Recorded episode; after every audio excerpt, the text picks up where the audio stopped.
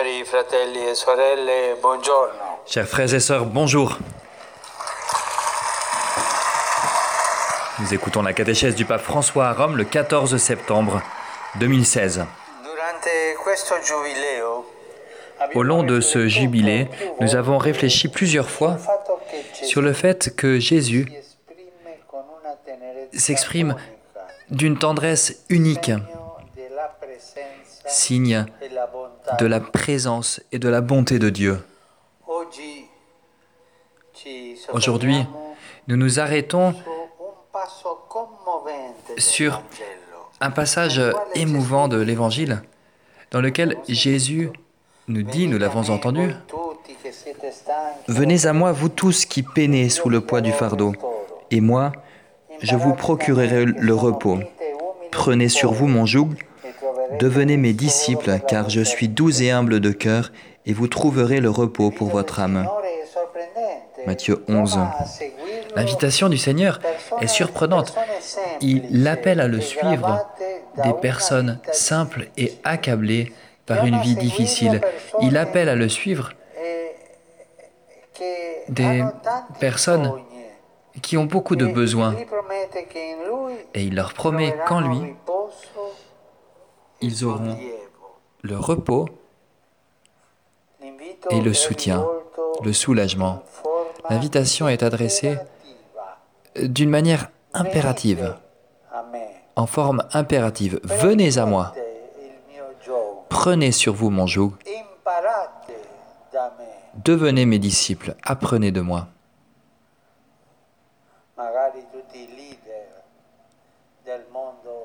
Si seulement tous les leaders du monde pouvaient dire cela, pouvaient dire cela, pardon. Cherchons à saisir le sens de ces expressions. Le premier impératif, le premier ordre est venez à moi. S'adressant à ceux qui sont fatigués, opprimés, Jésus se présente comme le serviteur du Seigneur, décrit au livre du prophète Isaïe. Et il dit, et Isaïe dit, le Seigneur m'a donné une langue de disciple pour que je sache adresser une parole à celui qui a perdu confiance, à ceux qui ont perdu confiance dans la vie. L'Évangile parle des pauvres, des petits. Il s'agit de ceux qui ne peuvent pas compter sur leurs propres moyens, sur des appuis importants, mais qui ne peuvent avoir confiance qu'en Dieu, s'appuyer que sur Dieu. Sachant leur humble et pauvre condition, ils savent qu'ils dépendent de la miséricorde du Seigneur et ils attendent de lui la seule aide possible. Dans l'invitation de Jésus, ils trouvent finalement une réponse à leur attente. Ils deviennent ses disciples et ils reçoivent la promesse de trouver du repos pour toute la vie. C'est une promesse qui dans l'Évangile est étendue à tous. Allez, dit Jésus aux apôtres, et faites des disciples parmi tous les peuples. Invitez-les. Et je vous invite en cette année de jubilé comme tous les pèlerins qui franchissent la porte sainte dans les sanctuaires, dans toutes les maisons, dans toutes les églises du monde, pardon, dans les hôpitaux, les cellules de prison. Pourquoi franchissent-ils cette porte de la miséricorde Eh bien, c'est pour trouver Jésus, pour trouver l'amitié de Jésus, pour trouver le repos que Jésus seul peut donner. Ce chemin exprime la conversion de tout disciple qui se met à la suite de Jésus.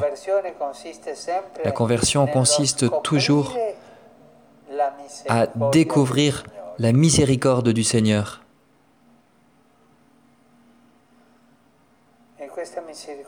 Et cette miséricorde est infinie, infatigable. Elle est grande, la miséricorde du Seigneur. En franchissant la porte sainte, donc, nous affirmons que l'amour est présent dans le monde et que cet amour est plus puissant que tout type de mal dans lequel l'homme, l'humanité peut être impliqué. Le deuxième impératif, le deuxième ordre, c'est prenez sur vous mon joug. Dans le contexte de l'alliance, la tradition biblique emploie l'image du joug, du poids, pour exprimer le lien étroit qui lie le peuple à Dieu et en conséquence la soumission à sa volonté exprimée dans la loi. En polémique avec les scribes et les docteurs de la loi, Jésus donne à ses disciples son joug à lui, dans lequel la loi trouve son accomplissement. Il veut leur apprendre qu'ils découvriront la volonté de Dieu par sa personne à lui. C'est par Jésus, ce n'est pas par des lois, des prescriptions froides. Et Jésus lui-même condamne ces prescriptions froides. Nous pouvons lire le chapitre 23 de Matthieu. Il est au centre de leur relation avec Dieu. Il est au cœur des relations entre les disciples et il se met au centre de la vie de chacun. En recevant le joug de Jésus, tout disciple entre ainsi en communion avec lui et ainsi il participe au mystère de sa croix et de son destin de salut.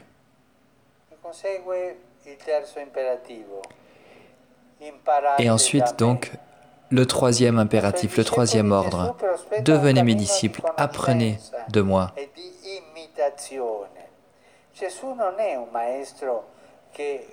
Jésus invite à l'imitation.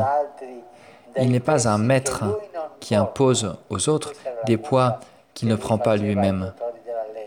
Voilà ce que faisaient les docteurs de la loi. Jésus, lui, s'adresse aux humbles, aux petits, aux pauvres, à ceux qui sont dans le besoin, car lui-même s'est fait petit et humble.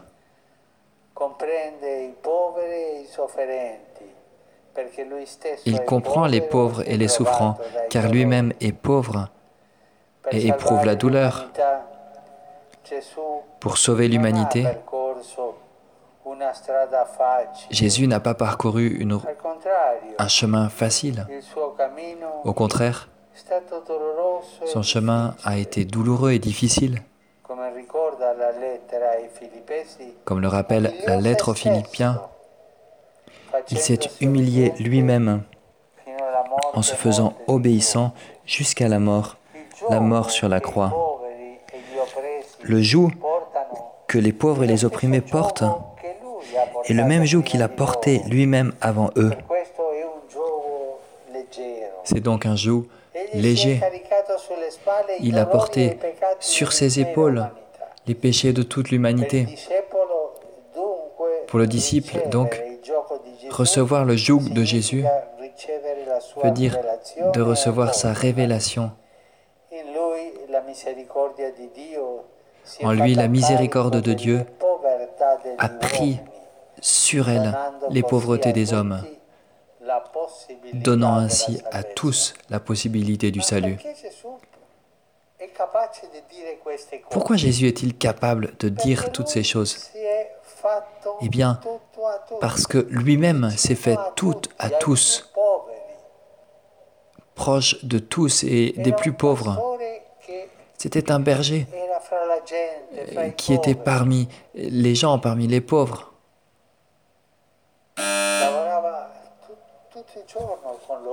Il travaillait toute la journée avec eux. Jésus n'était pas un prince.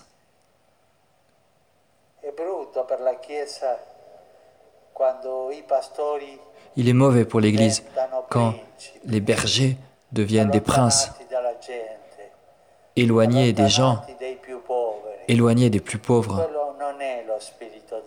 Ça n'est pas l'esprit de Jésus.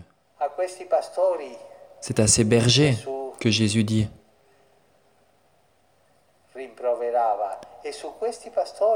Que Jésus réprimande. Et c'est sur ces bergers que Jésus disait, faites ce qu'ils disent et pas ce qu'ils font.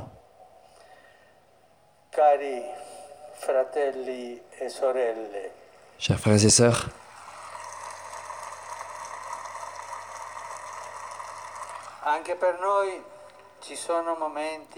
pour nous aussi, il y a des moments de fatigue et de désillusion.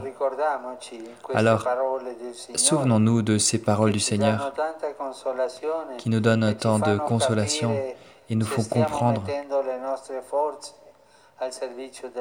que nous mettons nos forces au service du bien. En effet, parfois, notre fatigue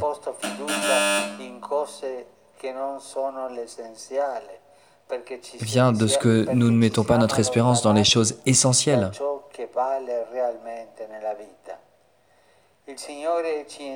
de ce qui vaut vraiment la peine dans la vie. Et le Seigneur donc nous appelle, nous enseigne à ne pas avoir peur de le suivre, car l'espérance que nous mettons en lui ne sera pas déçue. Nous sommes appelés à apprendre de lui, à devenir ses disciples, apprendre ce que veut dire de vivre la miséricorde pour être des instruments de miséricorde. Vivre de miséricorde pour être des instruments de miséricorde. Vivre de miséricorde, c'est sentir qu'on a besoin de la miséricorde de Dieu.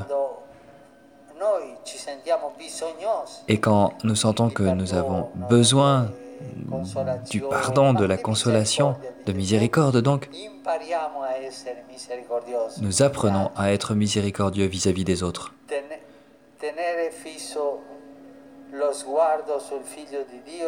Fixons notre regard sur le Fils de Dieu et cela nous fera comprendre combien de chemin nous avons encore à faire. Cela nous donnera la joie de savoir que nous marchons avec lui et que nous ne sommes jamais seuls. Alors courage, courage.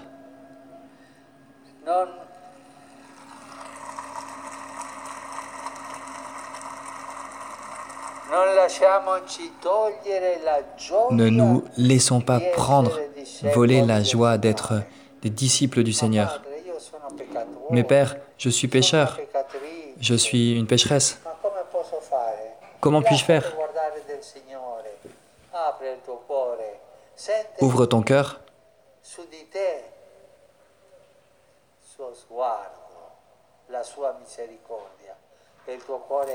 Écoute, ressens sur lui ta sa miséricorde et ton cœur sera rempli de la joie du pardon.